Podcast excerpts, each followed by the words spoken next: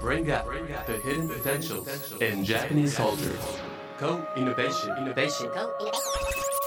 Gateway to co-create the future. CJPF Radio. CJPF Radio. 日本の文化に秘められた可能性を引き出しコ・イノベーション未来を競争するゲートウェイ CJPF Radio 毎回各分野の最前線を走るエヴァンジェリストを迎えヒントを紡ぎますこのプログラムは内閣府所管の CJPF クールジャパン官民連携プラットフォームがお届けします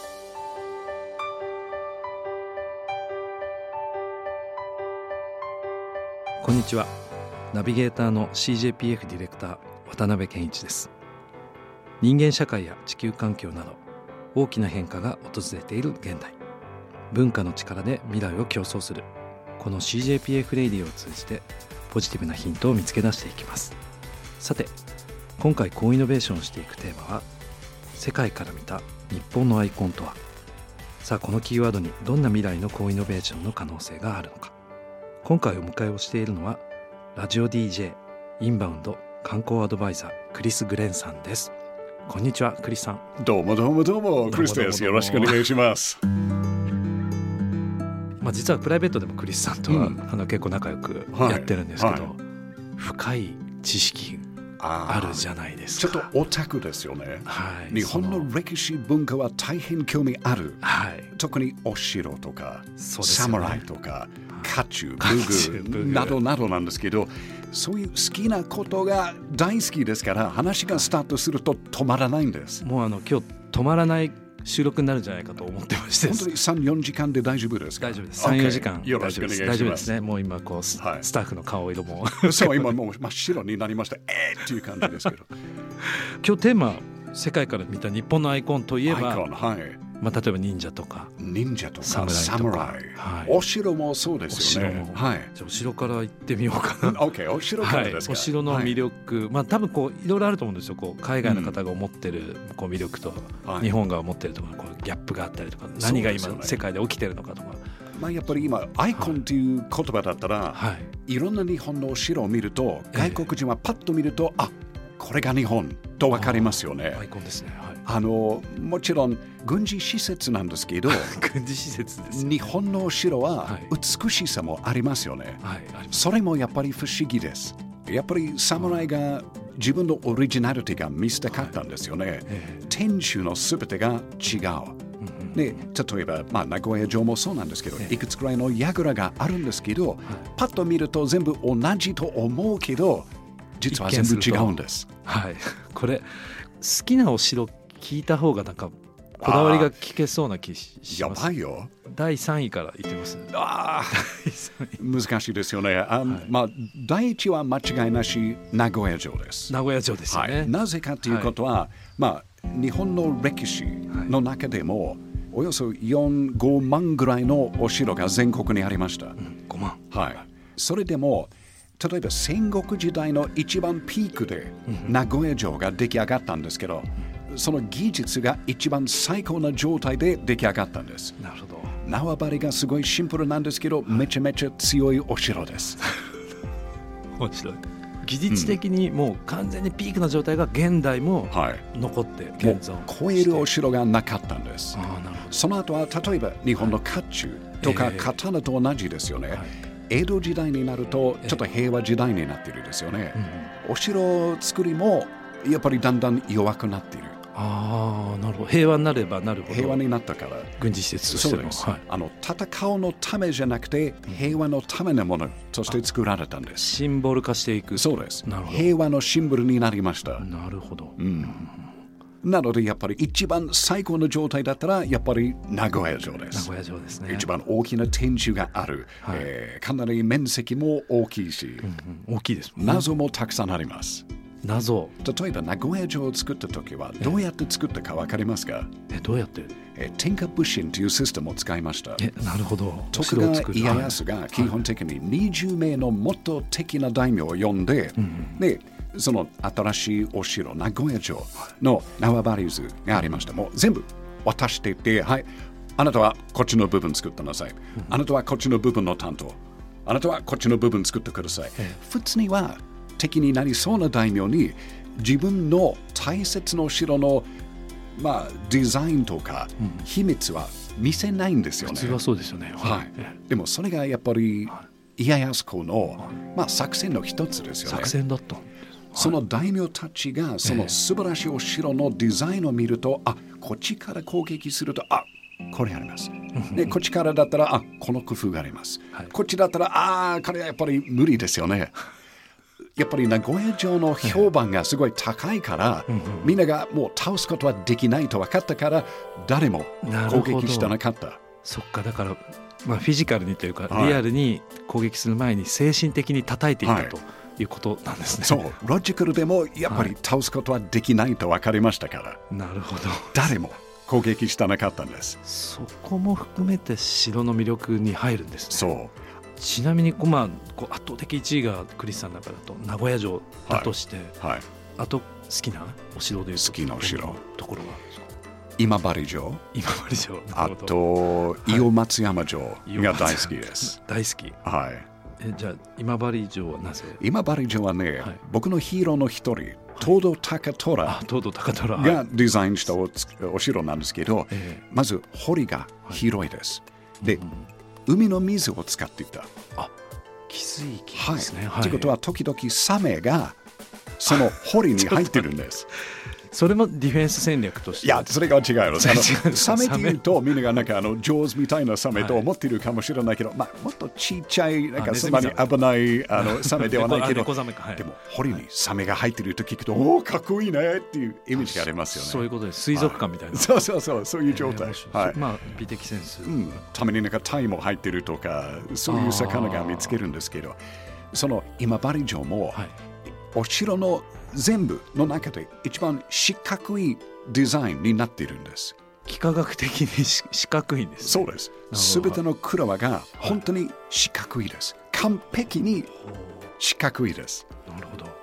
あと、マス型っていうこと聞いたことあるんですが、はいマス型も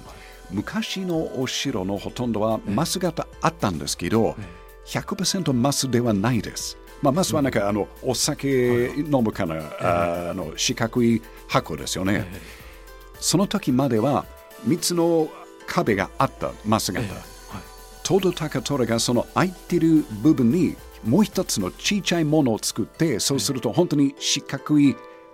形になりましたなるほど、はいそれが彼のイノベーションでしたえー面白い建築方法もやっぱりクリスさんの中で言うとお城を見る評価ポイントそれも大好きですそうです、そこもは大好きなんですねい、そのマスカット門に入るとまず小さい門があるんですけどえー渡りやすいと思っているけどこれを閉めると実は結構難しいです罠みたいなそれが罠です。もしその一番最初のちっちゃい壁を越えて、その門が越えて、ええその中のなんか広場ような状態に入りますよね。で、その周りには、まず石垣だけじゃなくて、石垣の上にタモニヤグラとか、あの土塀がありますから、その上から攻4つの箇所から攻撃ができるんです。あということは、そのマスカとは、はまあ一番わかりやすいとして、デスボックスっーてです言った方がいいあんですり地獄型のなるほどデスボックスそうです。でも誘い込まれた時点で、まあ、未来がはい。決まってしまっているとそう です。いうことなんですね、はいそこも見てるん ですねそうそう。クリスさんあれですよねその名古屋城でもそのボランティアガイドで、はい。あのお城のことを海外の方にお伝えしたりそうですね。ボラン番テ番組とィかアではないんですけど、まあたまにボランティアとしてやりま すけど、ちょっとなんかその趣味が仕事になりましたけど、やっぱり外国人がおお城に大変興味ありますねええそこ。そ聞のいて工みたい夫ですねとはかい、どうやって作って、誰が使ってえ、どういう戦いにあったかっていうことは知りたいし、あと誰がこのお城に住んでいたか知りたいです。なるほどなるほど、んはい、その住んでたリストでいうと結構面白いお城たくさんねつなんか会津若松そうですの鶴ヶ城とかも、ええねこそうですいよろねんな方々がこう住んでて殿様よく変わりましたですよ、ね。変わりましたよね名古屋城だったらもう最初から最後までは終わり徳川家なんですけど、はいはいちなみに渡辺さんの好きなお城はどこですか僕今まさに言っちゃったんですけど、つはい鶴ヶ城がすごい好きであ鶴ヶ城で、まあ、僕もいろんな見方で見てるんですけども、やっぱりあの戊辰戦争のうんあのその歴史的背景が結構やっぱ響響いてるんですよねはい松平片森公のその最後ね、は武士道の教授をはいこう守ってっていうところに結構ビッとこう来てまして、おーはい結構好きですね。もう最近すごい嬉しいことの一つは、はい本当に56年前までえ日本人は自分の歴史自分の文化、お城とか侍のことについてはあんまり興味はなかったんです、えうん確かにそうかもしれない。はい外国人がやっと日本に来ると、あ侍が面白い、忍者が面白い、お城が面白いっていう話が回ると、日本人はやっと自分の文化とか歴史を再発見できた。で、急に大変興味があるということは、僕も嬉しいです。そうですよね。この間あの NHK ワールドでしたっけ、うんあの忍者トゥルースっああ、はいて。いう番組私も拝見あありがしたとうんごでざすいけど、ます。結は構いそのいや知らないことだらけで、そうですよね。忍者トゥースというその NHK ワールドの番組は世界中に放送してるで、えー6年間で僕は担当していたんですけど、まあもともとは忍者が大好きですけど、え忍者はまあどのくらいが本当、どのくらいが嘘つきかということは勉強すると、だいぶ違うんですよね。例えばどんなところが世の中世間一般が思っている忍者と、実際本当の忍者が違うってことですよね OK どじゃあどどの辺がまず渡辺さんのはいイメージとして、忍者はどういう意思を聞いてるんですかあまず真っ黒くてああの、まあ、分からないようなはい。闇に隠れてっていおうおうおう、うまあ、多分一般世界もそう思ってるかもしれないですけど黒い頭黒い巾ことう頭巾かか、ぶってこうあと短い刀で武器としては何ですか手裏剣ですね手裏剣ですよね。まあ厳しいおー。 ああ、 なるほど。刀はいそう刀は、まっすぐな刀あ、まっすぐな刀。っていうイメージあ実は全部は嘘つ きです。その全部。っ見事に、はいそうデスボックスに今入ってる気 分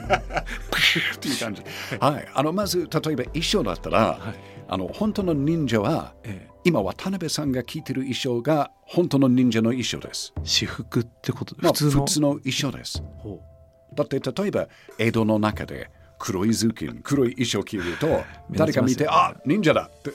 とバレるんですよね 100m 先からも忍者だはってこい、とですでもよね、普通の衣装を着るとはい誰も気づくないんですよね変装だそうですはいあとまっすぐな忍者党ですよねそうなんかあの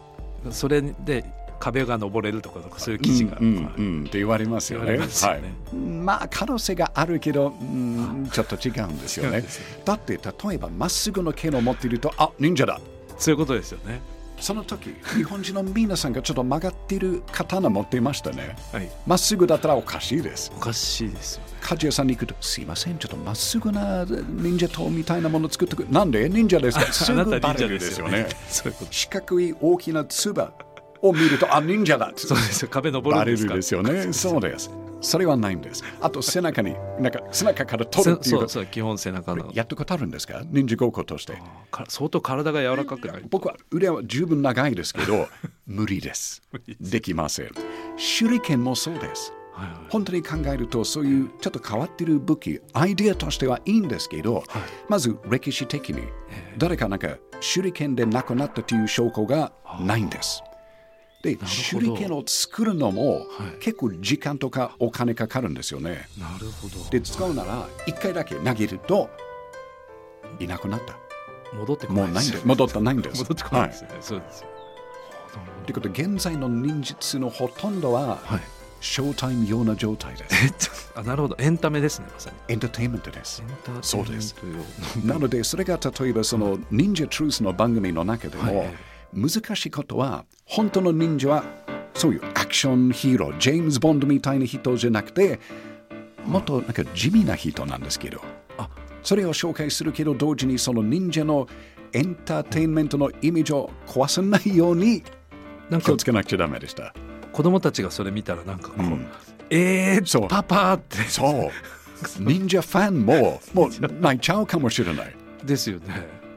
忍者はできれば戦うものではないんです。ほうほう情報を探しに行ってあー情報をゲットして自分の殿様とか自分のマスターに戻ってその情報を伝えるだけですハッカーみたいなそうです、はできれば戦えない方があいいーですなるほど戦わないように、はいっていうこうまあ情報活をしていくみたいな地味です地味なんですとっても地味です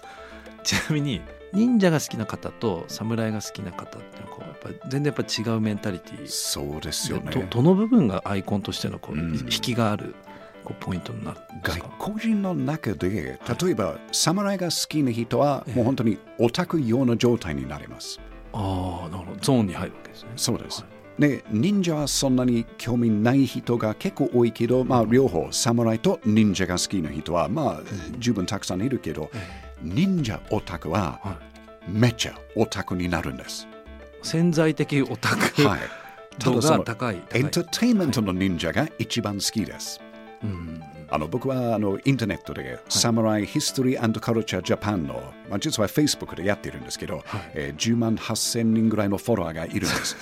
忍者の本当のことを紹介すると、その忍者コアファンが結構怒ってるんです。あなる ほど手裏剣がないって言ったら、いや、あった よ絶対あったよもう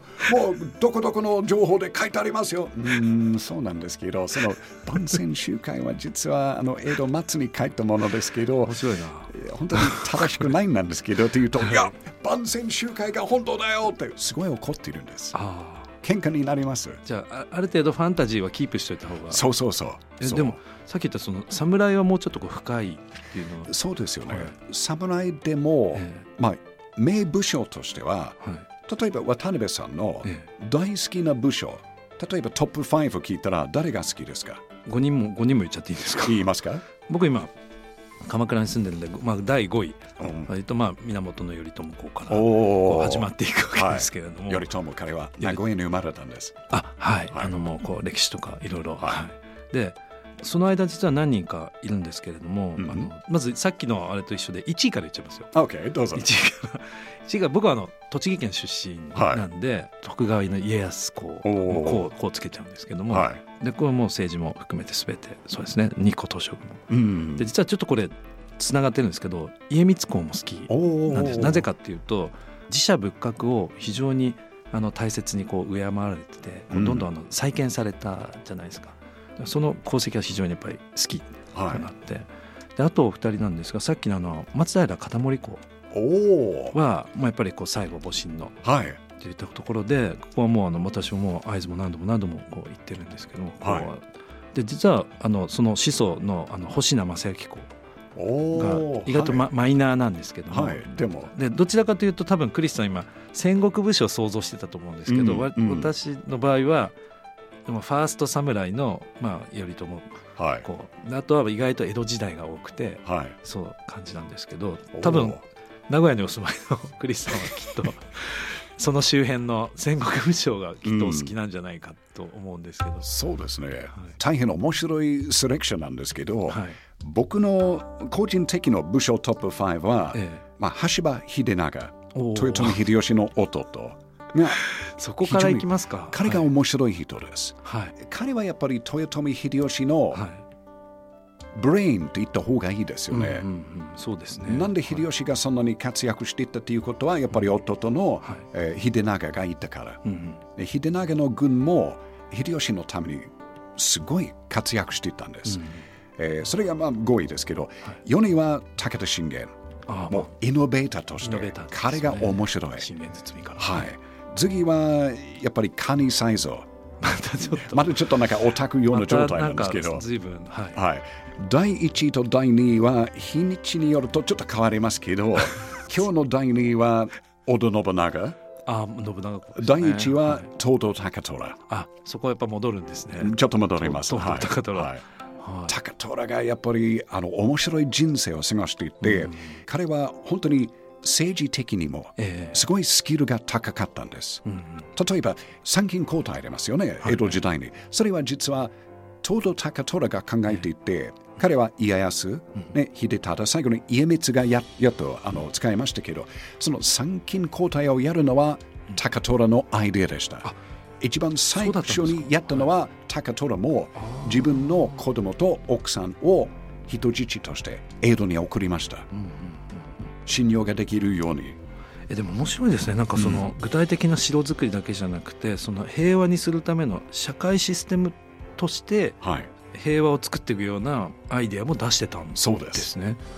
で面白いことは例えば日本人、あの先月あるテレビ番組で紹介しましたけど、アンケートによると、はい日本人特に若い日本人大学生の中で、トップ5は伊達政宗うん真田信繁ということは、えー真田の幸村ですね、はいええー次は徳川家康、はいまあ、もしかして現在の大河ドラマがまあ大きな影響とうんかも思しう、れないですねはいえー次はちょっとびっくりしてるけど、はい上杉謙信あまあでも分かりますはいわかる分かる分かるでそこ第一は一位織田信長あー圧倒的ですね、うんうんうん逆に例えば外国人の部署トップ5それあがおあ願いしのます僕のサムライヒストリーコルチャージャパンのアンケートとしては、はい5位は加藤清正加藤清正君はいはい彼はなぜそんなに人気になったかということは、はやっぱり戦いとしていはいはいスキルが高いんですよねあそこを見てるんだなんか外国人特にアメリカ人がそういう戦いスキルの部署が大好きです戦い方をは評価してるんですね、で4位は真田幸村あここも入るんですね信繁そのはい駅もで次は武田信玄あここも入るんですね彼もやっぱりイノベーターもええ戦いスキルも高いし、うんうん2位はちょっとびっくりしているけどえ伊達政宗、え伊達政宗が2位なんですね、へえ外国人の中で例えば伊達政宗関係の記事を書くとすっごいヒットが来るんです、えーなんでだろうまあ、まず白面装白い甲冑があると思まうあ、そうですよね甲冑白装束その前立てなんかあの三日月すごいでかい三日月の前立てはパッと見るとすぐわかるですよね、若い頃のストーリーもはい最後までは結構面白いストーリーがたくさんあるから、外国人がそのストーリーも好きになってるみたい、外交もすごいやってましたもんねそうですよねそうそう、彼も例えば海外とのつながりも考えていったんですよねね慶貿長易とか慶長剣をしてたんですツからねーリズムそもう考ですよねえていったんですうんうん確かにあそれでもこ見てるの面か白いですね面白いな結構イノベーターはいそれでも第一ははい織田信長あ不動の1位は織田信長織田信長です。はい。まあ、世界のみんなはやっぱり信長結構好きと思うんですよね。ですよねあの彼ははすごい嫌な部分ですけど、特にアメリカ人は彼の暴力的な性格とか、なんか戦うスキルが憧れるみたいですね。そうなんだうん、僕は信長の好きな理由は、もちろん彼はそういう戦いスキルが高いですけど、平和なことも考えていった。考えてましたよねちょっとひどい怖いイメージがあるけど、実は本人は逆にすごい優しい人ですから、おもたらしセンスがかなり高いです。うんうんで彼は彼の嫌いをはい大切にしていた。うんうんだけじゃなくて、彼の領地の中に住んでいた一般の人もうんうん考えていたんです。そうみたいですね楽地楽山を考えた。はい税金を減らして、えーみんながなんか自由に国の間に行ったり帰ったりできるように貿易とかあの、まあ、ビジネスがうまくできるように皆さんが元気になるハッピーになるように考えていったんです。なんか神社をね直したりとかそうまあ伊勢神宮さんとかねそう直したりとかすごいはいこう貢献されてましたよはねい実はねそれがやっぱり僕の侍の好きなところですよね。うんやっぱり侍は強い人間、ええあの勇気がある、はい例えば、まあ、ミッションとか大義がある人です。道とか、そうです、そうそうそう、道がある。うん素晴らしい武器とか価値を持ってて、そしてそのスキルがある、ええでも同時にその強い怖い侍が例えば本を読んだうんうん絵を描いた詩も書いたお茶とかなんかカードとかそういうことも勉強していた脳も勉強しましたそういう強い面があって同時に文化の面がある、他の世界の戦士がたくさんいるんですけど全ての文化全ての国が自分の戦士あるけど戦うものだけでした、日本の侍だけはそのすごいいいバランス強い戦うものと文化人と一緒です、それが僕が憧れる部分です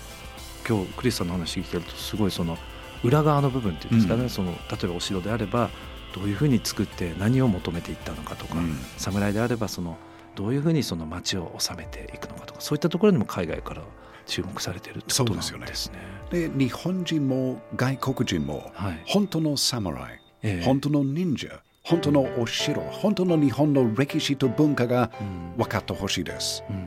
そういうことをまず勉強して伝えるのはちょっと僕のライフワークの一つになりました。っていうことはもともとは趣味なんですけど今その趣味がちゃんと意味があるその大義があるということは本当に嬉しいです。ただのオタクかもしれないんですけどちょっとオフィシャルオタクになったような感じですね。うんありがとうございますいやあのぜひクリスさんのあの「サムライチャンネル」とかああのぜ作ひりまねしょう作って、ね、やりたいんです私もね。関わりたいです ぜひぜひと思っておりますはいあのもう話は尽きずにですねもう本当にもう第2弾第3弾やりたいなとはいいつでも読んでもいいよ。ありがとうございます。持っております。さあ、CJPF レイディオ。ゲストはですね、ラジオ DJ、インバウンド観光アドバイザー。まあ、これに追加してですね、お城、えー侍、甲冑、オタクと、はい。名誉のね、ということで、クリス・グレンさんにお越しいただきました。どうもありがとうございました。あまりがとうございました。たぜひやりましょう。ありがとうございます。 Radar, the hidden potential in Japanese culture. CJPF Radio.